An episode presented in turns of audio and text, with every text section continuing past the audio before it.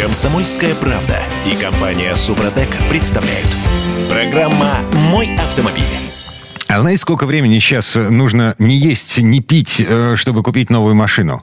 Пять с половиной лет. Пять с половиной лет это при условии, если вы покупаете... Это при условии, если вы получаете медианную зарплату, не среднюю, а именно медианную, и покупаете что-то среднее по рынку. Пять с половиной лет нужно откладывать по одной зарплате в месяц, чтобы зайти в автосалон, не влезая в кредит. И машины э, в августе уже подорожали, еще будут дорожать. Ну, прикольно же, да? Смешные времена живем. Я Дмитрий Делинский, Олег Осипов у нас на связи. Олег, доброе утро. Доброе утро, всем привет. Пробуксовка дня.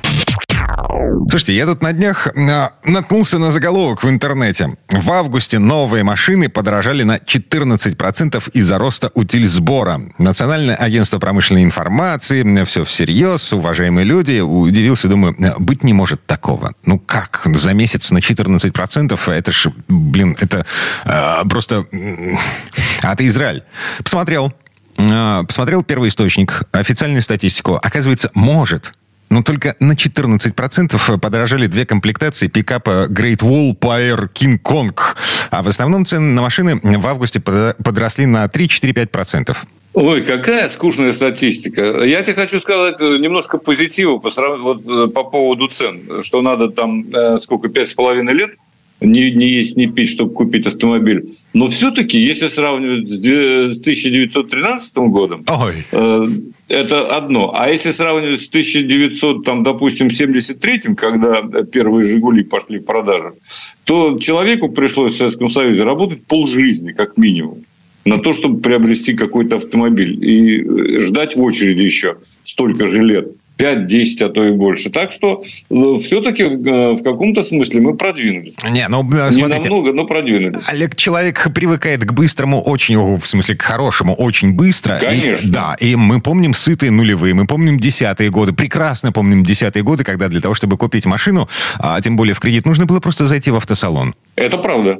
А, ну, ты знаешь, вот что меня в связи с этим огорчает особенно? Вот автомобили за последний год подорожали вдвое, так по-хорошему, да, средняя цена, там, если брать вот это все, то, что они тут пишут в разных источниках. А ничего, э, стали лучше, чем были те, которые два года назад продавались? Нет. Что, э, китайцы лучше, чем какой-нибудь Citroën э, с Renault или, так сказать, Hyundai Kia? Погоди. Ну, нет, вот, конечно. Да, вот ответ на этот вопрос мы на самом деле не знаем, потому что у тех же французов у них предсказуемые качества. Многолетний, э, многопоколенческий опыт эксплуатации французов э, подсказывает, что они вот в такой ситуации поведут себя так, проедут столько и все дела. А как будут ездить китайцы, мы пока не знаем. Ну, они ездят, это уже хорошо. Это, между прочим, тоже э, э, как бы говорит кое-что о качестве. То есть, что они ездят. Кроме всего прочего, то, что на 14% нам сообщают официалы, подорожали из-за утилизбора, ну, это ерунда, это не стоит брать в расчет, потому что много других факторов, из-за которых дорожают автомобили. И утилизбор в основном бьет по относительно свежим иномаркам, которые возятся из-за рубежа трех-пятилетний, которые составляют конкуренцию как раз китайцам. Вот, кстати. Вот там существенный рост. Интересно. А, я смотрю на список, вот эм, как бы таблицу, а, которую опубликовало Национальное агентство промышленной информации, и вижу там а, Весту, которая подорожала за август на полтора процента, на 20 тысяч. Нива подорожала на 30-65 тысяч, в зависимости от комплектации модели. Патриот подорожал на 150 тысяч или на 8 процентов. Москвич вообще вырос в цене на 11 процентов на 200 тысяч рублей. Но, э, извините, ни АвтоВАЗ, ни УАЗ э, и, по-моему, даже Москвич, они же не привязаны к утилизбору.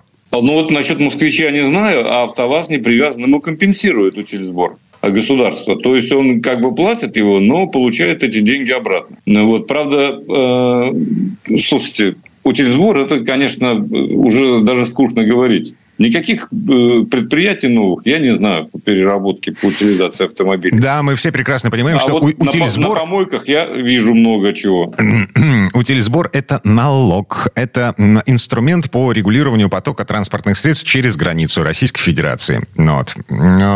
Отдельная тема. В общем, вот, вот сентябрь, я боюсь, что покажет нам, к сожалению, и э, Ну, во всяком случае, падение продаж. Э, это уж точно по сравнению с сентябрем, э, Погоди. тем более прошлого года. Сентябрь вполне вероятно. А, но август, эм, статистики по продажам за август пока еще нет. Есть вполне обоснованные предположения, что было продано за август больше 100 тысяч машин впервые с 2021 года. То есть народ побежал в автосалоны, чтобы успеть купить машину до подорожания из-за утиль сбора, из-за падения рубля, из-за новостей да, о росте ключевой ставки Банка России. Да, по старым ценам. То есть э, август хорош. А дальше что?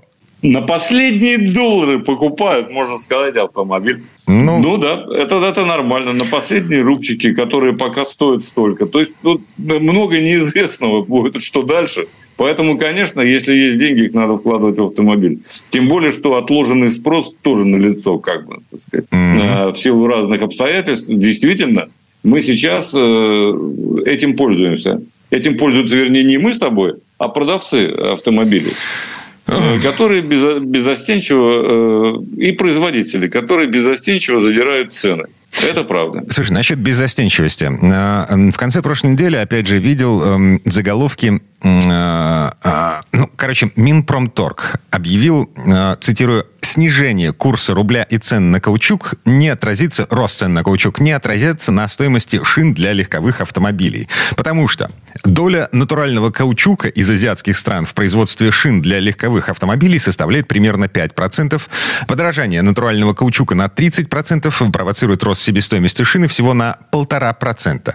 Что касается отечественных шин, то увеличение курса иностранных валют валют в сторону повышения существенно на цену шин не влияет, так как сырье в основном закупается в рублях, а доля иностранных компонентов в себестоимости не более 5%. Это нам Минпромторг. А, нас... Ой, как это песня Соловья, я бы сказал, так сказать. Э, на самом деле еще хорошо бы разобраться, а вот то оборудование, на которых выпускаются российские исконные наши шины, оно чье? И его обслуживать э, сколько денег стоит, да? Э, понятно, что это все отражается на цене. А... И понятно, что Минпромторг выдает желаемое за действительное. А... На самом деле этого нет и не будет. Шины будут дорожать. Значит, дорожают. Я не понимаю, как это возможно в условиях информационной открытости и, короче, я вот прямо сейчас я захожу на любую интернет-площадку, где есть отслеживание динамики цены Берем... О, вот это любопытно. Да, да, берем зимнюю резину, про которую говорит Минпромторг. Зимние шины выпускаются летом, сейчас их изготовление практически завершено. То есть это шины, которые были изготовлены при старом долларе и при старых ценах на каучук. Зимняя резина иностранного производства, не будем называть бренд, было в начале августа 5300 за штуку. Сейчас 6000, рост 13%. Окей, возможно, это как-то связано с тем, что э, это зарубежный бренд. Берем нашу пасконную каму, зимнюю каму на шипах. 3 950 неделю назад. 3 950, сейчас 4 685, рост 18%. Минпромторг, ты на какой планете живешь? А вот ты не поделился с Минпромторгом информацией вот этой. Вот они и не знают. И они нам э, говорят, что все хорошо, когда все не очень хорошо. Это нормально. А, еще Поделись. Один, да, еще один момент. Я не понимаю. А, лето заканчивается. Сейчас вроде как а, заканчивается сезон, эм, ну, как бы повышенного спроса на летнюю резину. Опять же, вот я смотрю на летние шины, эм, ну, просто потому что мне их менять в ближайшем будущем очень старые.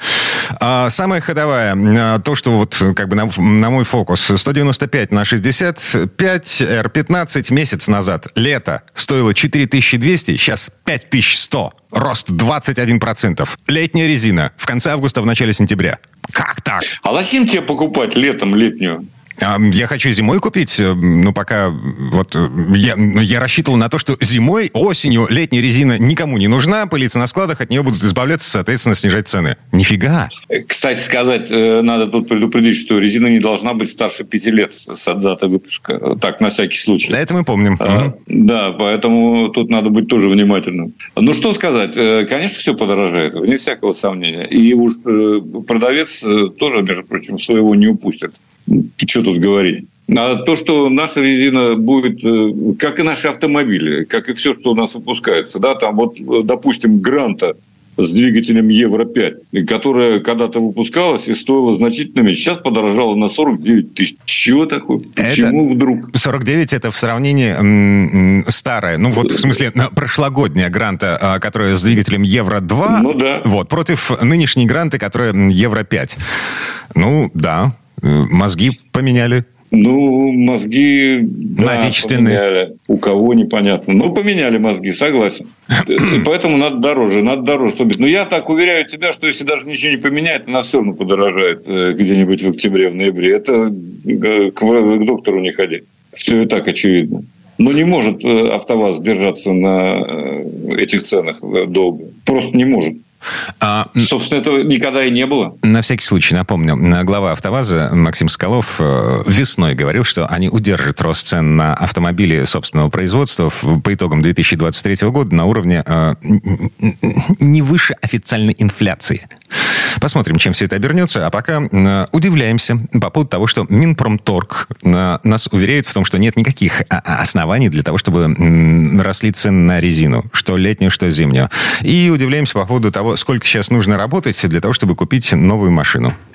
Чудные это, дела правда, пять с половиной лет, пять с половиной лет это прилично, я тебе должен сказать. А у американцев, я помню, э, старая, так сказать, поговорка, вот русский странный народ, они 10 лет копят на машину, а потом ездят так, как будто у него э, в гараже еще 10 стоят.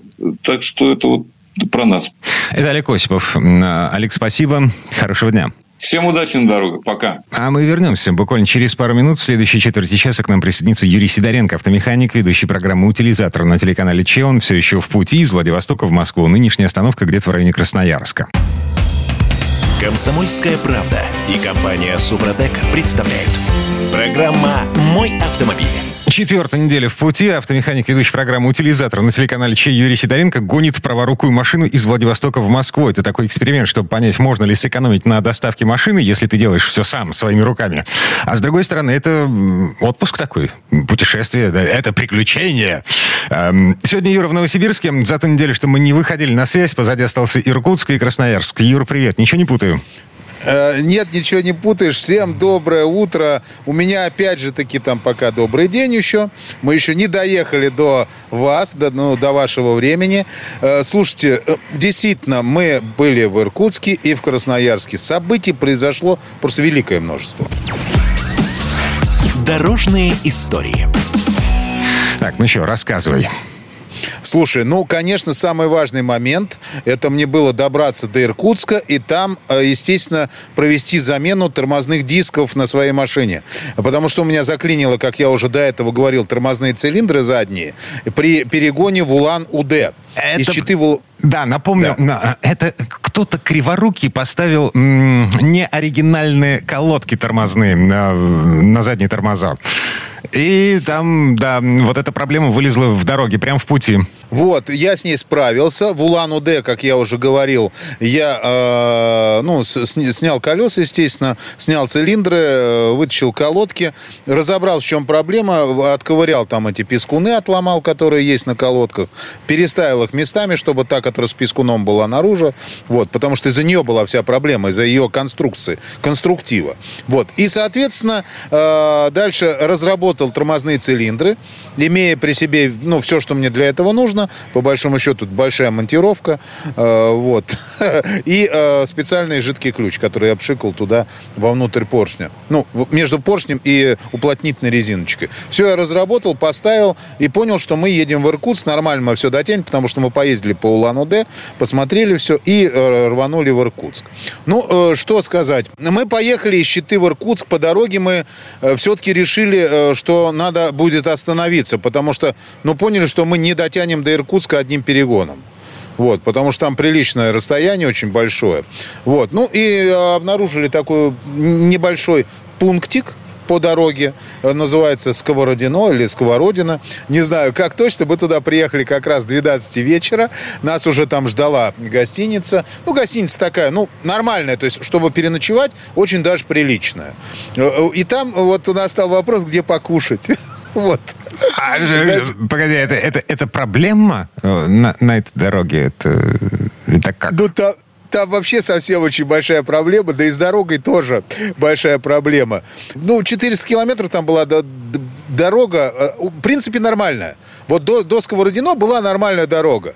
Вот. Э, далее начались вот там такие опасные ямки такие, знаешь, плавные, вот я их э, называю, вот это стиральная доска. Вот. И э, АЗС очень мало.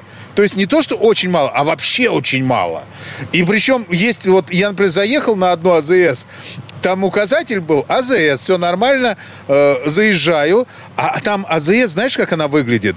Э, вот, в общем, такое ощущение, что откуда-то из советского времени две колонки украли, вот, и поставили, и я туда к ним подъезжаю, да я, честно говоря, испугался заправляться. Я думал, что лучше мы э, заправимся из канистры, который у нас есть, если нам понадобится, если мы не дотянем до большой крупной заправки. Ну, потому что я все-таки переживал, что если попадется некачественный бензин, то мы просто-напросто на этом автомобиле можем, ну, просто дальше не поехать. Минивэн Honda, вот. праворуки, японец, рассчитан на японское качество топлива, напомню. Вот, по дороге, ну, вот там вот чего вот не отнять, э, Дим, это, э, это вот, знаешь, вот воздух.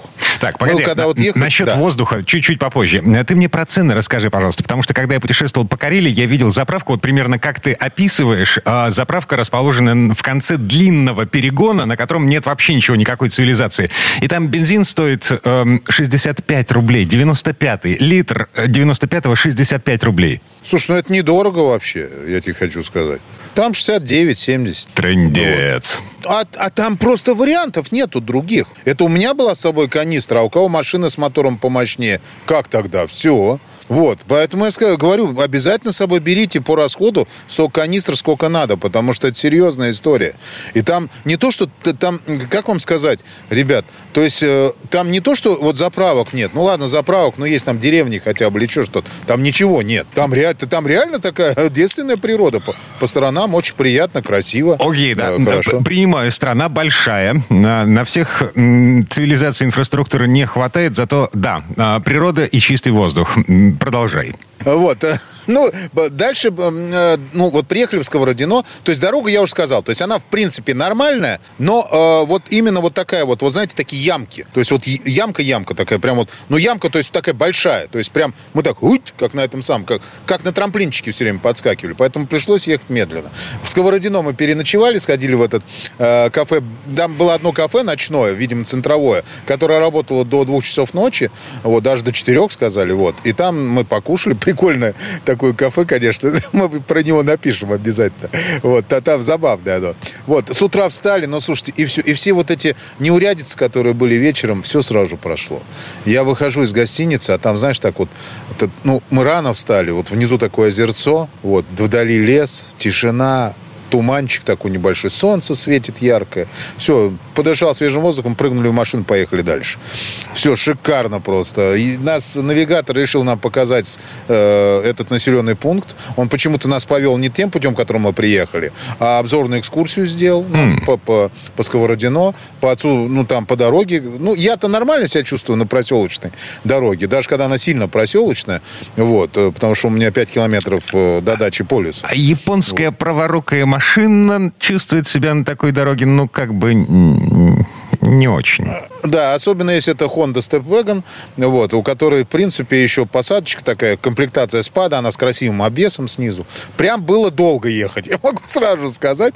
Вот, но мы каким-то образом выгадали 10 километров по трассе. Поздравляю. Я не знаю как. То есть, вот, вот представляешь, вот мы отъехали в сторону, мы, в принципе, потратили там полчаса, но мы 10 километров по трассе выиграли. Ладно, не в этом дело. Приехали в, э, вот, э, в Читу. Это, я, это я все, все еще до 4 рассказывал. После этого э, ломанулись до Иркутска, все там э, сделали то, что я рассказывал. Ломанулись до Иркутска. До Иркутска там дороги, ну, прям 223 километра вообще никакой нет. То есть там она очень плохая.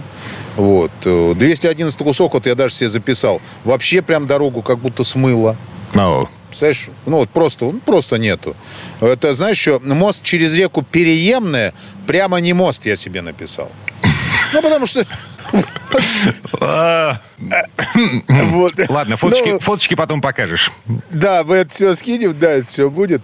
Вот. Ну и ехали мы, конечно, и вот тут вот, когда мы доехали до Байкала, ну, я понял, что это просто грандиозное просто чудо природное, когда я несколько сотен километров ехал вдоль озера.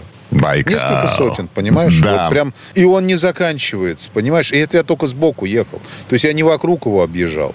Вот, мы, конечно, зашли на Байкал, мы там съехали э, в районе э, пункта. Пункт у нас э, назывался Слюдянка.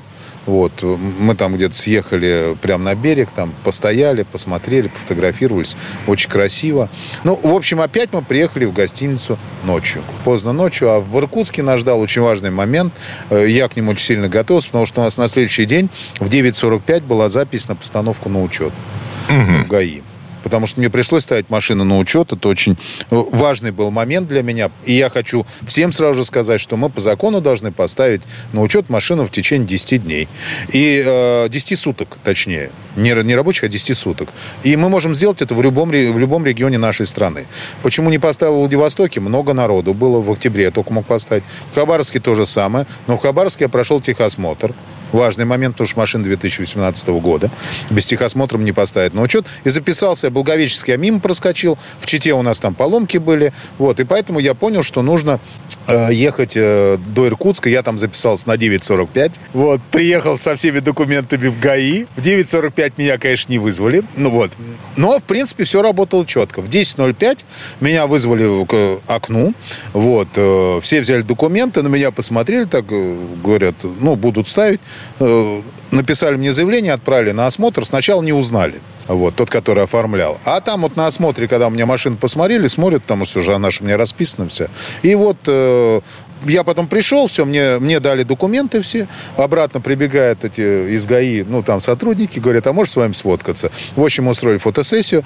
Ну, в принципе, постановка на учет заняла, э, могу сказать, час. Через час я был уже с документами. Через час 15 я был уже с номерами, потому что номера пришлось изготавливать. Но там рядом с ГАИ есть официальные пункты, где можно изготовить номера. Номера я получил Московский регион. Отлично. Так, и скажи мне, пожалуйста, набор документов. Эм, СБТ, вот эта штука, которая м, должна отвечать за м, соответствие машины м, техническим требованиям Таможенного союза, и кнопка «Аэроглонасс». Э, Эра ГЛОНАСС не нужна пока. Значит, дальше у меня обязательно СБКТС вот это, потом выписка из электронного паспорта транспортного средства, который может любой человек скачать, мой паспорт, э, техосмотр, страховка. Ага. В принципе, все. И квитанция об оплате госпошлины 500 рублей. Окей. СБКТС э, выдает дилер, тот, кто перевозил машину через границу. Но там, получается, специальная контора, потому что везли-то ее покупали на аукционе. Соответственно, и специальная контора прямо там, рядом с таможней, где все это должны сделать документы и установить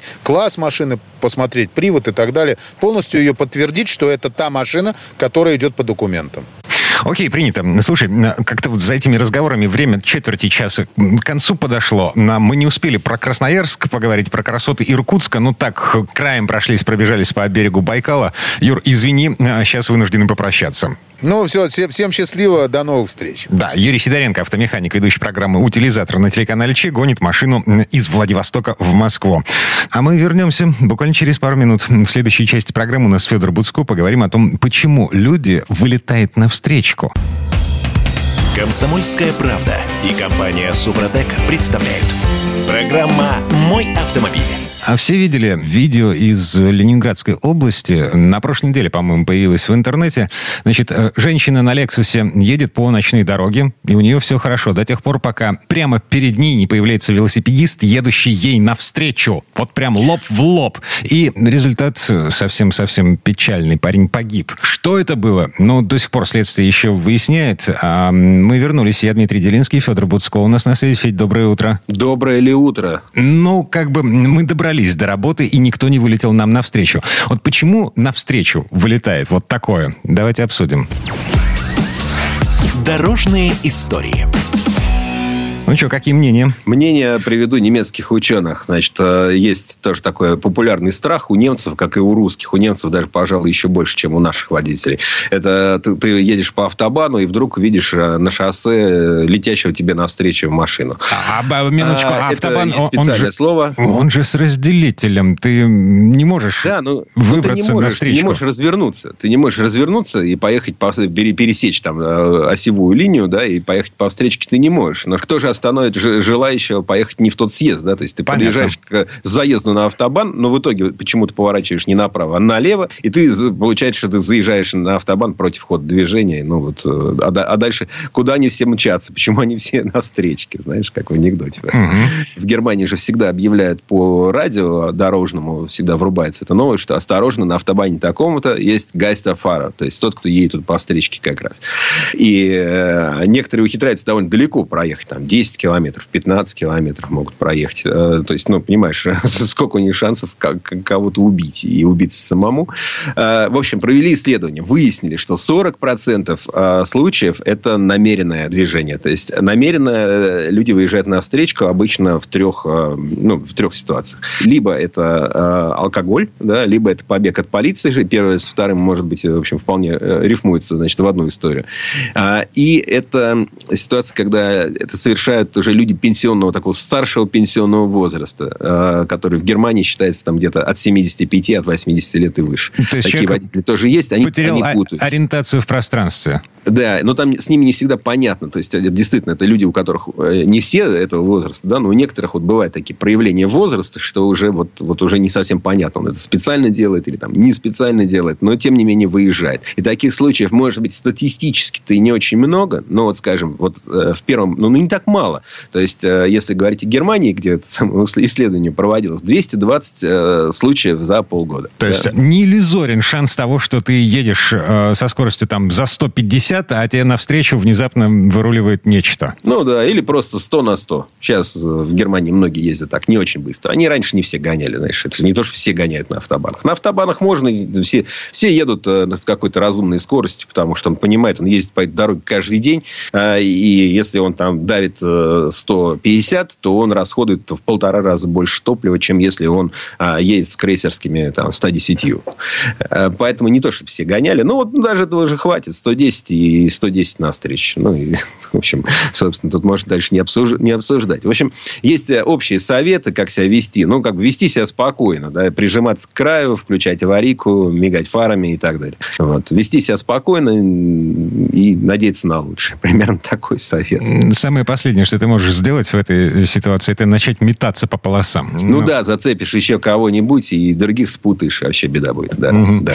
Спокойствие. Так, а, ладно, следующая тема. Переработка батарей от электромобилей. Мы давно уже, ну, как бы пытаемся понять, что со всем этим делать в тот момент, когда э, срок службы заканчивается. Потому что, э, окей, утилизацию машин с двигателем внутреннего сгорания, ну, так более-менее наладили.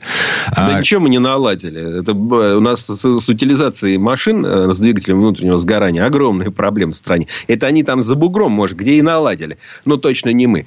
Я не знаю ни одного предприятия в России, которое бы перерабатывало автомобильные стекла, автомобильный пластик, ав... ну, с покрышками там плюс-минус кое-как действительно налажено. Металл, хорошо, окей, металл идет, но посмотрите, э, ну, то есть в идеале же машину надо разобрать, да, а у нас, а у нас как и в ряде других стран, в принципе, да, ее засовывают в такой шредер, да, где там перемалывается все, да, там стекла, пластик, резина, металл разных видов. Все это вот в одну такую вот хрямс-хрямс, да, а, а дальше это куда-то уплывает, уходит и, там, и так далее. То есть, а... у нас, на самом деле, с переработкой очень плохо. Отдельный вопрос. За что мы платим этот утилизационный сбор, который на минуточку включен в стоимость каждой машины, которая выходит, выезжает на дороге в нашей стране? Но а, об этом не будем. Это грусть, он, печаль, да, тоска. Он, он теперь довольно весомо включен в стоимость автомобиля, и я просто хотел бы пожелать, я даже не против утилизационного сбора, я просто хотел бы пожелать, чтобы на эти деньги действительно налажена была работа этой утилизационной, очень важной для всех, для нас отрасли. Причем очень важной как для тех, кто ездит за рулем, так и для тех, кто вообще никак в жизни в машину не садится, потому что ну, это, это, это касается всех. Окей. Okay. Um, утилизация батареек – это гораздо более, скажем так, трудозатратное и экологически небезопасное предприятие, чем утилизация двигателей внутреннего сгорания. Верно. И тут есть два момента. А, оба, кстати, хорошие. А, значит, первый момент заключается в том, что из-за э, фантастического роста на цен на сырье, да, на все эти редкоземельные металлы в батарейках и так далее, их э, ресайклинг становится все более рентабельным занятием. Да? А, то есть, если это, на этом можно действительно просто зарабатывать, значит, в этой отрасли будут и будут инновации, и будет производство, будут заводы, и все будет налажено хорошо. Ну, просто потому, что на этом можно уже заработать. Не от того, что тебе там какой-то неизвестный там, комитет или какое-нибудь там правительство какие-то субсидии дали. Нет, это просто это уже выгодный, хороший такой крепкий бизнес, потому что поток этих аккумуляторов будет расти. С каждого электромобиля в среднем по больнице будет выниматься 500 килограмм вот этого самого вот батарейного добра. Да? А, и сейчас в Европе строят э, эти заводы, и уверен, что и у нас тоже построят, просто потому что ну, литий дорогой, там еще много есть э, металлов, которые хорошо приносят э, деньги. А дальше там будет всякий никель, кобальт, ну и так далее. То есть а для европейцев это важно, потому что это их, что называется, они взялись пытаться обеспечить себе, так сказать, технологическую, сырьевую безопасность. Они понимают, что им просто могут, ну, мир сейчас так устроен, что вот поставки, которые идут с, из не самой дружественной страны в основном, они просто могут быть однажды прекращены. Американцы себе купят, а Европа не увидит ни никеля, ни кобальта, ни лития. Ну, или там будет как-то в три дорого доставать его подпольными путями. Поэтому они понимают, что если этот кобальт уже есть в батарейках, в машинах, которые есть по их дорогам, то не надо этим разбрасываться. Ну и да, согласен. Ну вот. Это история про то, как мы с вами будем жить э, дальше в ближайшем будущем. Да будем жить, будем батарейки перерабатывать. Нормально, у нас все будет хорошо. Вы, кстати, сдаете батарейки? Я из, всегда из сдаю батарейки. Я тебе больше скажу. Если я вижу, что у меня перед подъездом, не знаю, там валяется там, не знаю, ненужная батарейка, я обычно постараюсь ее тоже отнести в ближайший контейнер. Благо, они теперь много где есть. Угу. Так, и две минуты до конца этой четверти часа. У нас есть совершенно роскошная, неприлично роскошная машина, который называется «La Rose Noir Droptail». Извините меня за мой англо-французский, франко-английский. Короче говоря, компания Rolls-Royce построила машину для влюбленной пары. Я даже не знаю, сколько она стоит. Ну, стоит она 25 миллионов долларов. А это много, конечно, она стоит. Она претендует на то, чтобы называться самым дорогим серийным новым автомобилем. Серийным? Ну, даже, даже не серийный. Серийный – это моя ошибка. Слово серийный здесь лишнее. Но из новых автомобилей, да, не ретро, вот что-нибудь такое особое, а из новых она, ну, возможно, самая дорогая в мире. Э, почему такая дорогая? Потому что Rolls-Royce – это уже не первый их опыт, а как минимум второй за последнее время. Они активировали работу своей кузовостроительной мастерской. То есть, можно сказать, вернулись к э, истокам сроком, когда такие крупные производители делали там мотор, шасси, тележку, а вот кузов заказывался в отдельной мастерской. И вот у них теперь тоже есть своя такая отдельная кузовостроительная мастерская, которая может для конкретного клиента, ну или для ну, нескольких клиентов, в случае с La Rose Noir Droptail, да, их всего 4 будет выпущено. Да, то есть, ну, на 100 миллионов как раз, по 25 за каждый, да, вот как раз на 100 миллионов проектик. А, они делают кузов специально. Весь металл сделан специально, сконструирован, придуман, э, высточен киянкой, понимаешь, отлит э, для этого автомобиля. Получается очень красивая вещь. То есть, ты видишь вроде Rolls-Royce, но ты не понимаешь, какой. А это все, конечно, очень... Ну, это очень красиво. Это выглядит это очень дорого и очень красиво. Это тот случай, когда можно увидеть машину с расстояния любого, ну, насколько у вас глаз смотрит, да, вы даже не понимаете, что это, но вы уже понимаете, что это что-то очень очень дорогое. Я смотрю на фоточки. И, в общем, Правильно делаешь. Да. Это интереснее, чем на девушек смотреть. Это кабриолет. Кабриолет Rolls-Royce. Да, у которого можно полностью снять крышу, он превратится в родстер, а если хотите, крышу можно поставить обратно, там, ну и так далее. То есть, это, вот. Ну, естественно, там супер двигатель стоит от этих Rolls-Royce'овский, про который сейчас они, честно, BMW-шники, все-таки немецкие корни, э, немецкие владельцы, знаешь, не, не позволяют, они пишут там 600 лошадиных сил, 840 ньютон-метров, там, крутящего момента, там, разгон до сотни. Но на самом деле про эту машину корректнее было бы сказать так, как говорили в Rolls-Royce раньше. Мощность двигателя достаточная. Ну и еще один факт. Как вы думаете, в сколько слоев краски этот кузов одет? 150! Да, 150 слоев! Да, да, да. Искусство требует жертв. Федор... Это очень много ручной работы, которая стоит очень дорого, поэтому мы выходим на ту цифру, которую Rolls-Royce написал в своем прайс-листе. Федор Буцков у нас на связи. Федь, спасибо. Хорошего дня. Да. Облизнулся еще раз на фотографии Noir Drop Tail и пошел дальше. Счастливо вам. А мы вернемся буквально через пару минут. В следующей части программы у нас журналист и летописец мирового автопрома Александр Пикуленко. Послушаем историю об автозаводе, который стал жилым комплексом. Комсомольская правда и компания Супротек представляют.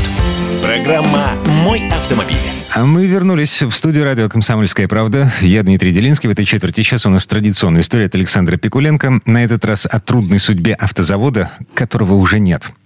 Первая мировая война. Царское правительство принимает решение локализовать в России производство итальянских грузовиков Fiat 15 Ter для нужд фронта. И 2 августа 1916 года на тогдашней окраине Москвы состоялась закладка завода АМО автомобильного московского общества.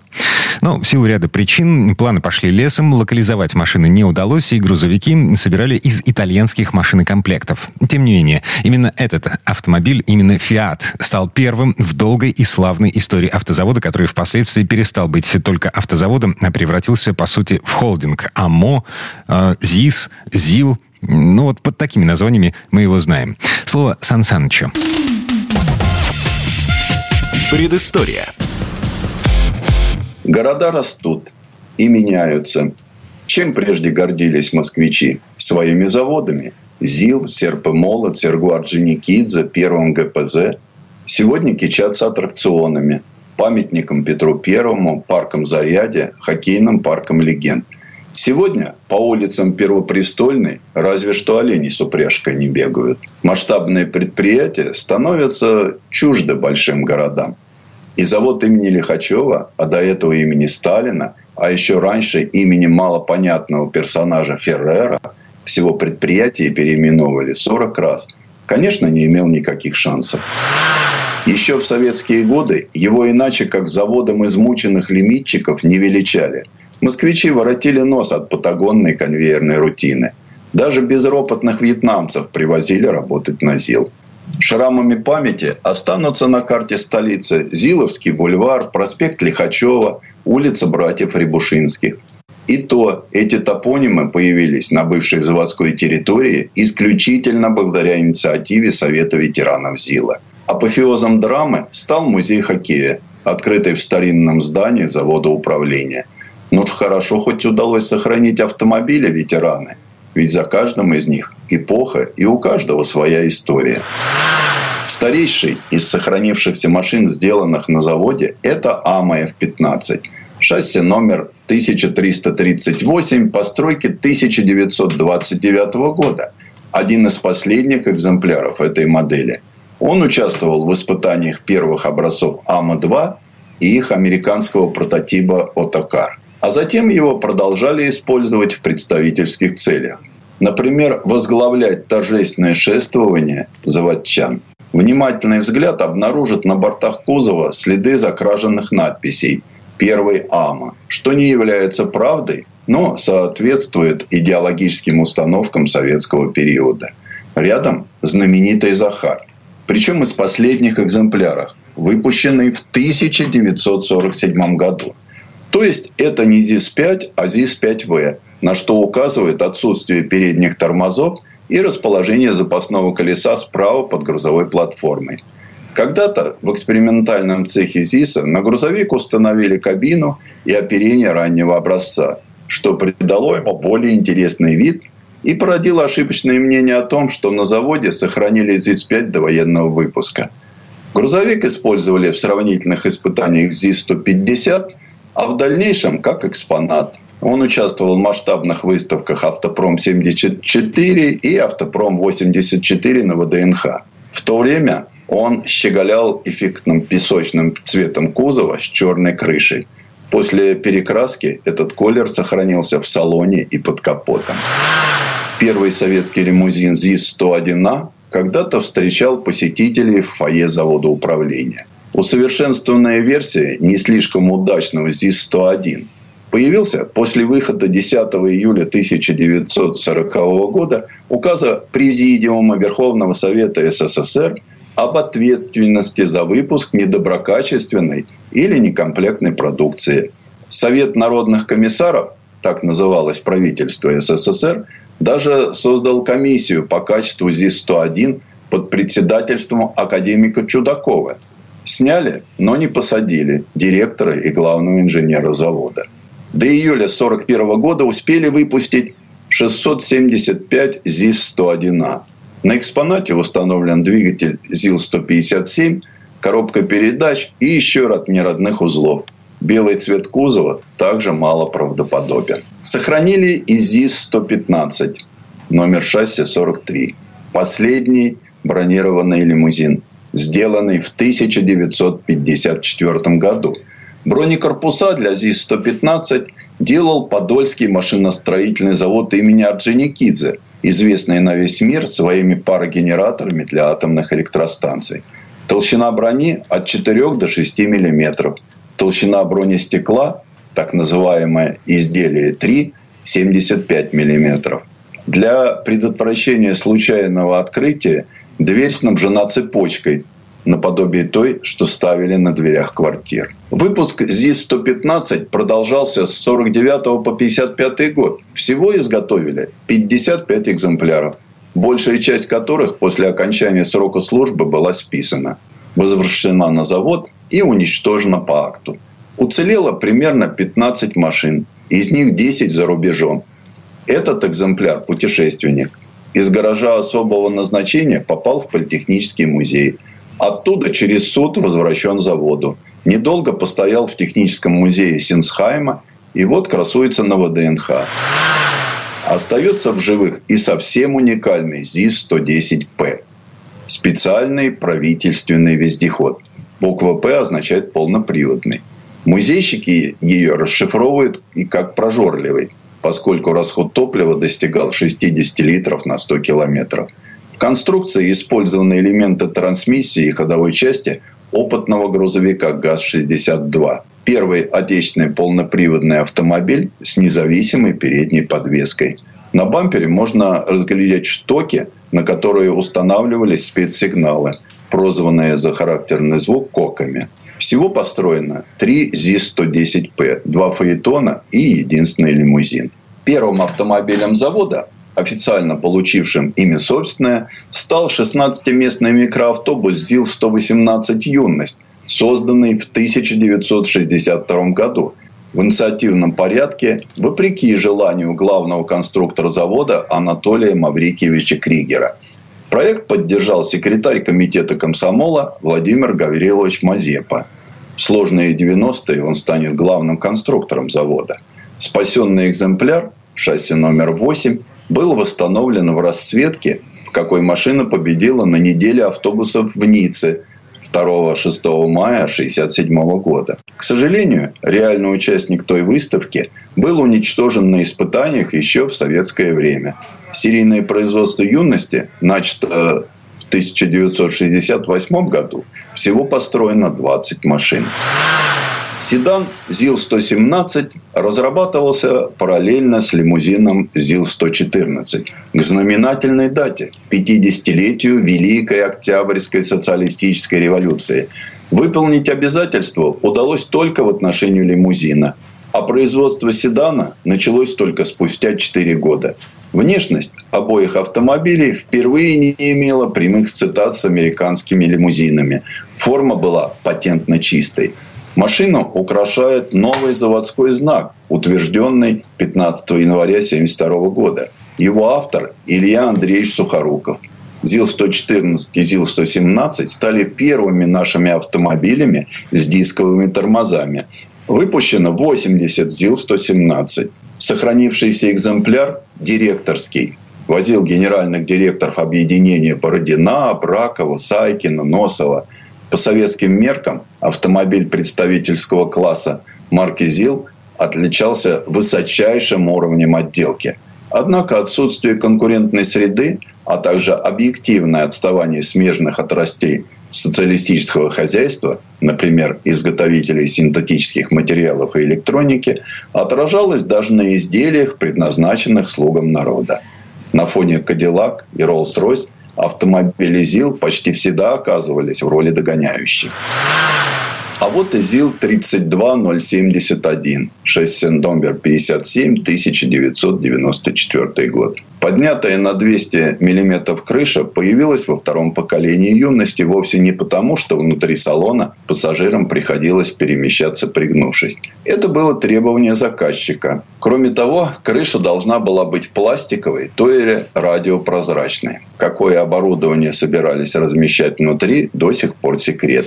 Известно, что один из таких автомобилей постоянно дежурил в окрестностях посольства США в Москве. Первый автомобиль, еще под обозначением ЗИЛ-118КВ, построили в 1975-м. Высокая крыша прижилась и на обычных пассажирских исполнениях юности, что только способствовало маскировке спецверсий. Еще одна юность ЗИЛ-3207 шасси номер 61 1998 года – Последний автобус, выпущенный заводом. Блок фары от ВАЗ-2105 признаны были осовременить облик автомобиля, но на самом деле лишь отразили общую атмосферу потерянности и безысходности, царившую в стране. Как и модернизированной юности, самому заводу не нашлось места в новых реалиях. Предыстория. Сан Саныч, спасибо. Это был Александр Пикуленко, летописец мировой автомобильной индустрии. И у нас на этом все на сегодня. Дмитрий Делинский, радио «Комсомольская правда». Берегите себя. Программа «Мой автомобиль».